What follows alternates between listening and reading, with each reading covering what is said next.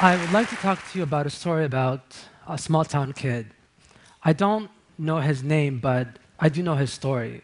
He lives in a small village in southern Somalia. His village um, is near Mogadishu. Drought drives a small village into poverty and to the brink of starvation. With nothing left for him there, he leaves for the big city, in this case, Mogadishu, the capital of Somalia. When he arrives, there are no opportunities no jobs, no way forward. He ends up living in a tent city in the outskirts of Mogadishu. Maybe a year passes, nothing. One day he's approached by a gentleman who offers to take him to lunch, then to dinner, to breakfast.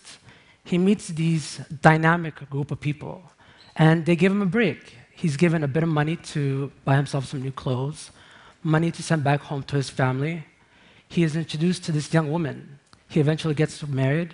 He starts this new life. He has a purpose in life. One beautiful day in Mogadishu, under an azure blue sky, a car bomb goes off. That small town kid with the big city dreams was the suicide bomber. And that dynamic group of people were Al Shabaab, a terrorist organization linked to Al Qaeda. So, how does the story of a small town kid just trying to make it big in the city end up with him blowing himself up? He was waiting.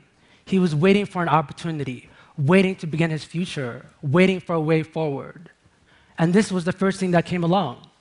This was the first thing that pulled him out of what we call waithood. And the story repeats itself in urban centers around the world. It is the story of the disenfranchised, unemployed urban youth who sparks riots in Johannesburg, sparks riots in London, who reaches out for something other than waithood. For young people, the promise of the city, the big city dream is that of opportunity, of jobs, of wealth. But young people are not sharing in the prosperity of their cities. Often it's youth who suffer from the highest unemployment rates. By 2030, three out of five people living in cities will be under the age of 18. If we do not include young people in the growth of our cities, if we do not provide them opportunities, the story of waithood, the gateway to terrorism, to violence, to gangs, will be the story of City 2.0. And my city of birth, Mogadishu, 70% of young people suffer from unemployment. 70% don't work, don't go to school. They pretty much do nothing. I went back to Mogadishu last month and I went to visit Medina Hospital, the hospital I was born in. I remember standing in front of that bullet ridden hospital thinking, what if I had never left? What if I had been forced into that same state of waithood? Would I have become a terrorist? I'm not really sure about the answer. My reason for being in Mogadishu that month was actually to host a youth leadership and entrepreneurship summit. I brought together about 90 young Somali leaders. We sat down and brainstormed on solutions to the biggest challenges facing their city. One of the young men in the room was Aden. He went to university in Mogadishu, graduated. There were no jobs, no opportunities. I remember him telling me because he was a college graduate, unemployed, frustrated, that he was the perfect target for Al Shabaab and other terrorist organizations to be recruited. They sought people out, people like him out. But his story takes a different route. Um, in Mogadishu, the biggest barrier to getting from point A to point B are the roads. 23 years of civil war have completely destroyed the road system. And a motorbike can be the easiest way to get around. Aden saw an opportunity and seized it. He started a motorbike company. He began renting out motorbikes to local residents who couldn't normally afford them. Um, he bought 10 bikes with the help of family and friends, and his dream is to eventually expand to several hundred within the next three years. How is his story different? What makes his story different? I believe it is his ability to identify and seize a new opportunity.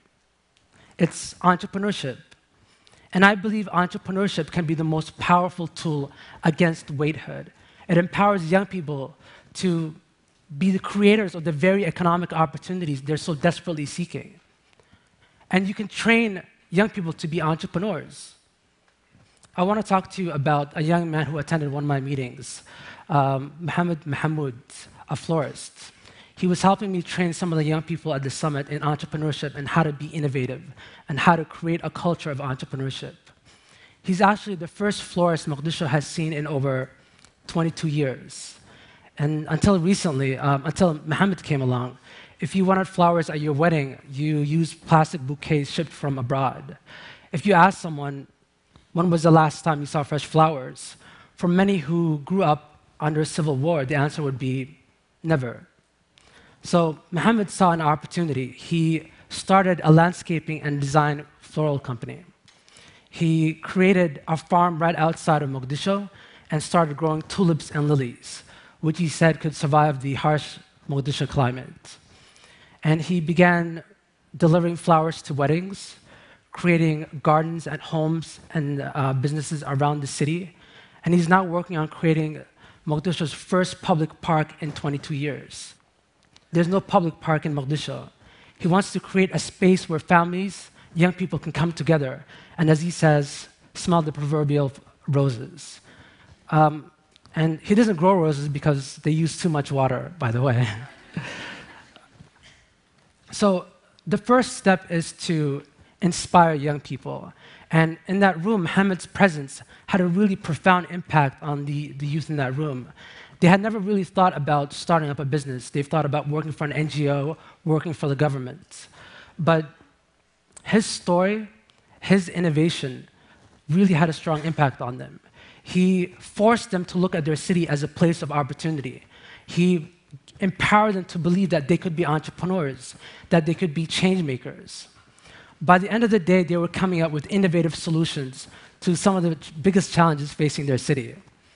They came up with entrepreneurial solutions to local problems. So, inspiring young people and creating a culture of entrepreneurship is a really great step. But young people need capital to make their ideas a reality. They need expertise and mentorship to guide them in developing and launching their businesses. Connect young people with the resources they need, provide them the support they need to go from ideation to creation, and you will create catalysts for urban growth. For me, entrepreneurship is just more than just starting up a business. It's about creating a social impact. Mohammed is not simply selling flowers. I believe he's selling hope. His Peace Park, and that's what he calls it, when it's created, will actually transform the way people see their city. Aden hired street kids to help rent out and maintain those bikes for him. He gave them the opportunity to escape the paralysis of waithood these young entrepreneurs are having a tremendous impact in their cities. So, my suggestion is turn youth into entrepreneurs, incubate and nurture their inherent innovation, and you'll have more stories of flowers and peace parks than of car bombs and waithood. Thank you.